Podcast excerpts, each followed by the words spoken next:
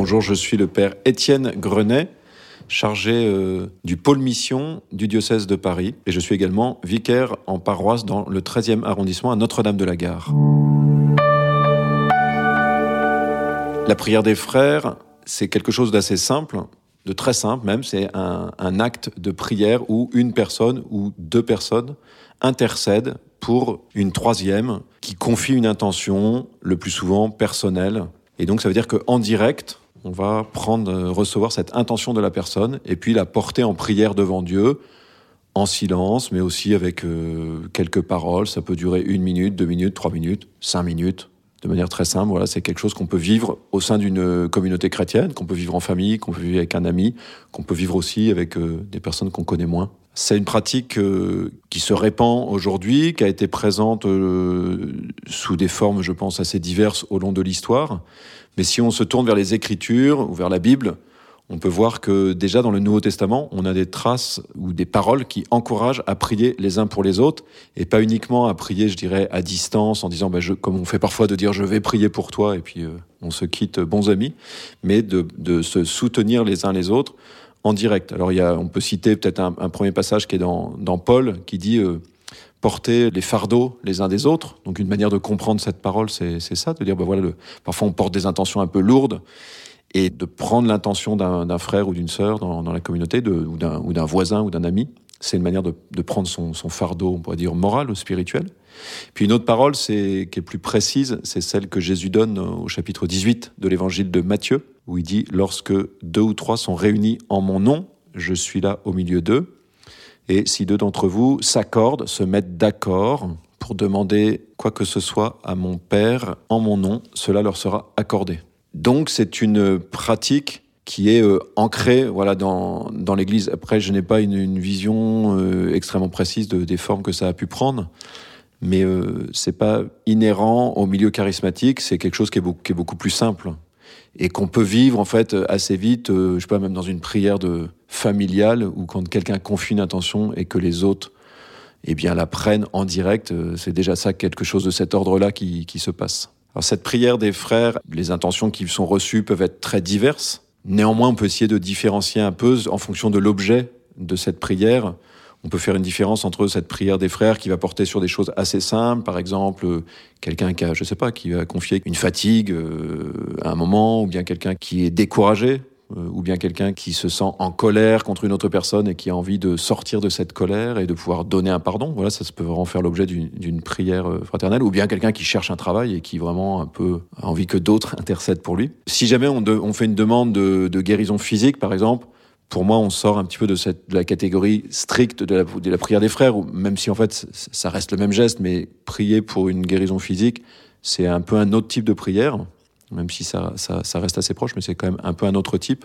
En tout cas, je dirais quand on propose la prière des frères en paroisse de manière un peu habituelle, ça fait pas partie du tout à fait du périmètre, sauf si on le décide. Et puis il y a encore un autre type de demande. Si quelqu'un vraiment se sent un petit peu très coincé spirituellement, avec une forme de d'entrave intérieure à sa liberté, souvent on pourra repérer que ça relève plutôt d'une prière un peu plus longue, qu'on peut appeler les prières de délivrance. Donc c'est là l'objet sera un peu différent. On peut parfois, dans le cas d'une prière des frères, s'apercevoir qu'il y a besoin de peut-être vivre un autre type de prière, ou bien de vivre autre chose, que la personne elle va sentir elle-même qu'au fond, il faut aussi qu'elle-même qu'elle vive une réconciliation, peut-être à travers un sacrement, mais ça c'est un peu autre chose.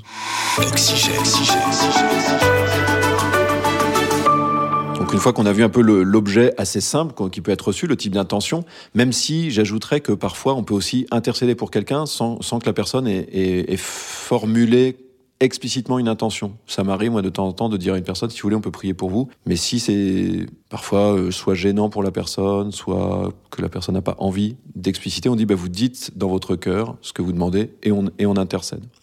Et ensuite, une fois qu'on a reçu cette intention, le déroulement, il est, il est assez simple, même s'il n'y a pas de structure euh, formelle, je dirais, ni systématique.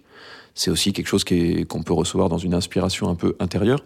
Mais de manière habituelle, on commence... Euh, je dirais tout simplement par reprendre les mots de la personne, à moins qu'ils soient un peu déraisonnables, mais dans ce cas, on va s'ajuster, mais globalement, ça va être plutôt ça. Donc, si une personne, elle demande, je sais pas, à sortir de la colère qu'elle a contre euh, son conjoint ou une autre ou, quelqu'un, on, peut commencer par euh, par viser ça et puis le, reprendre en disant, je sais pas, bah, Seigneur, Tu connais le cœur de Martine qui est là. Tu sais son désir de sortir de la colère, son désir de, pouvoir euh, donner le pardon. Voilà, on peut commencer avec des mots assez simples. Parfois, on peut aussi, avant d'entrer dans une supplication un peu plus forte, on peut aussi euh, s'appuyer sur des, motifs un peu, on pourrait dire, d'action de grâce. De dire, bah, Seigneur, tu connais euh, la foi de Martine, parce que souvent, quelqu'un qui vient et qui demande ça, c'est déjà un acte de foi. Donc, on peut s'appuyer là-dessus pour déjà des, des, bonnes choses, des choses positives. On reconnaît des bienfaits de Dieu. Et puis ensuite, on entre dans plus ce qu'on peut appeler une supplication, c'est-à-dire on va dire Seigneur, tu vois euh, la douleur de, cette personne qui est un peu qui est bloquée avec ça et, qui veut en sortir, et puis on va demander ensuite à Dieu bah, d'intervenir d'une certaine manière. Mais ce, petit schéma là que je donne en fait, c'est celui qu'on trouve dans à peu près euh, la moitié des psaumes dans la Bible. On s'appuie sur les bienfaits de ce que Dieu a déjà fait. On va décrire un peu la situation devant le Seigneur, et puis on demande au Seigneur d'intervenir parce qu'il a déjà fait des choses et qu'il va continuer à, je dirais, à faire vivre ce à, qui, ce à quoi il a donné la vie. C'est un peu la, logique de fond. Et à un moment, il y a un peu un point de bascule, souvent dans cette prière, c'est qu'une fois qu'on a demandé vraiment un peu avec ses tripes, avec foi, ben, on fait confiance, on reçoit, c'est pas rare qu'on reçoive un peu intérieurement une forme de confiance euh, du bon Dieu qui nous dit, comme il le dit parfois dans les psaumes, j'ai entendu, et donc euh, bah là, dans ce cas, on dit Seigneur, euh, nous te rendons grâce parce que tu es un Dieu qui écoute. Nous te rendons grâce euh, parce que ta bénédiction est sur nous, ta bénédiction est sur cette personne. Et on conclut, je dirais, de, dans un climat paisible de, confiance. quoi. C'est vraiment l'axe un peu les quatre étapes, on pourrait dire un petit peu standard d'une prière comme ça. Mais je vous dis, ça prend euh, ces quatre étapes, ça prend euh, trois quatre minutes. Il faut être un peu coutumier de la parole de Dieu. Si on pratique un peu les psaumes, on peut on peut se faire un petit psaume à domicile, on va dire. Donc c'est assez simple. Après, je pense que c'est bien de se former malgré tout pour deux raisons. C'est un peu pour comprendre comment on se situe comme priant, quoi. C'est pas c'est pas un pouvoir qu'on a sur la personne, c'est pas une c'est vraiment accompagner la personne dans une, démarche spirituelle, dans, dans la, soutenir dans sa foi, dans son acte de foi.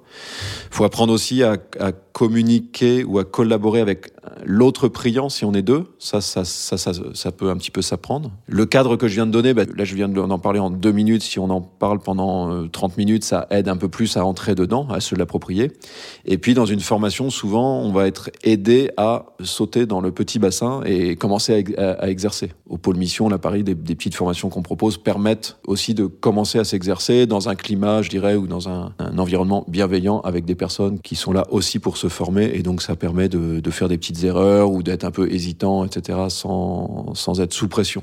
Donc de ce fait-là, c'est bien de se former. Et si on est missionné dans sa paroisse pour le faire, là, je pense que c'est bien, dans tous les cas, d'être formé d'une manière ou d'une autre. Le geste de la prière fraternelle, pour moi, si on regarde Matthieu au chapitre 18, Jésus donne un peu les, gestes de base de ce que c'est qu'une vie fraternelle. Et parmi ces cinq gestes, il y en a un, c'est ce qui correspond à peu près à la prière des frères. Donc c'est dans le sens de ce qui se cherche aujourd'hui dans l'Église, c'est-à-dire une Église, des communautés qui soient vraiment des lieux de communion de soutien fraternel, de correction fraternelle, de pardon mutuel, d'attention aux plus petits. Voilà, toutes ces choses-là. Et donc la prière des frères, elle a vraiment sa place. Et on le voit bien hein, quand on commence à le faire dans une assemblée, entre personnes. Ça m'arrive de le faire dans des groupes de, jeunes euh, que j'accompagne. Quand on fait vivre la, prière des frères dans un groupe, il se passe quelque chose. C'est un événement.